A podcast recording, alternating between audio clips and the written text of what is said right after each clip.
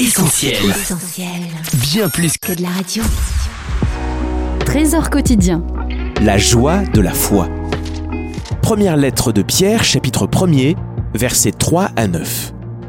C'est pourquoi vous êtes remplis de joie, même si toutes sortes de difficultés doivent vous rendre triste pendant un peu de temps.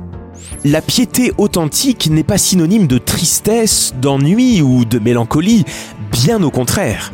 La Bible encourage les croyants à se réjouir, non pas des joies éphémères de ce monde, parce que ces joies-là laissent le cœur vide, mais se réjouir de la joie qui vient du ciel et qui est une source d'énergie morale et spirituelle. D'ailleurs, dans Néhémie 8, il est écrit ⁇ La joie qui vient du Seigneur, voilà notre force ⁇ L'idée de joie à laquelle tout être humain aspire est citée 422 fois dans la Bible, par des expressions diverses comme joie, joyeux, cri de joie, se réjouir, etc.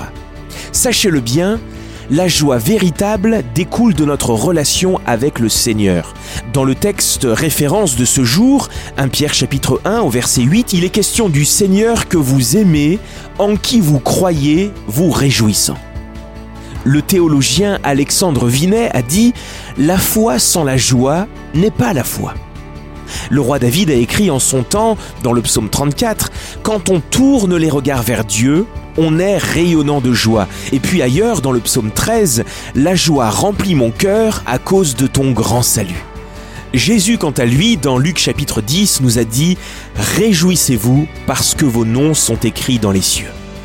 Cependant, le message de l'Évangile ne prétend jamais nous affranchir totalement de la souffrance, mais même au sein de l'épreuve, le psalmiste nous donne le secret de la joie de la foi. Regardez Psaume 43 verset 4, Mon Dieu est ma joie et mon bonheur. Certes, il y a des joies naturelles, saines et légitimes, mais en réalité, rien n'égale la joie du ciel qui a sa source dans notre relation avec le Seigneur. L'exemple de l'apôtre Paul est édifiant.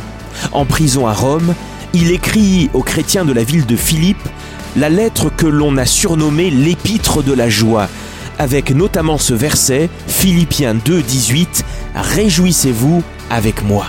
Oui, il y a d'abondantes joies dans la présence de notre Seigneur.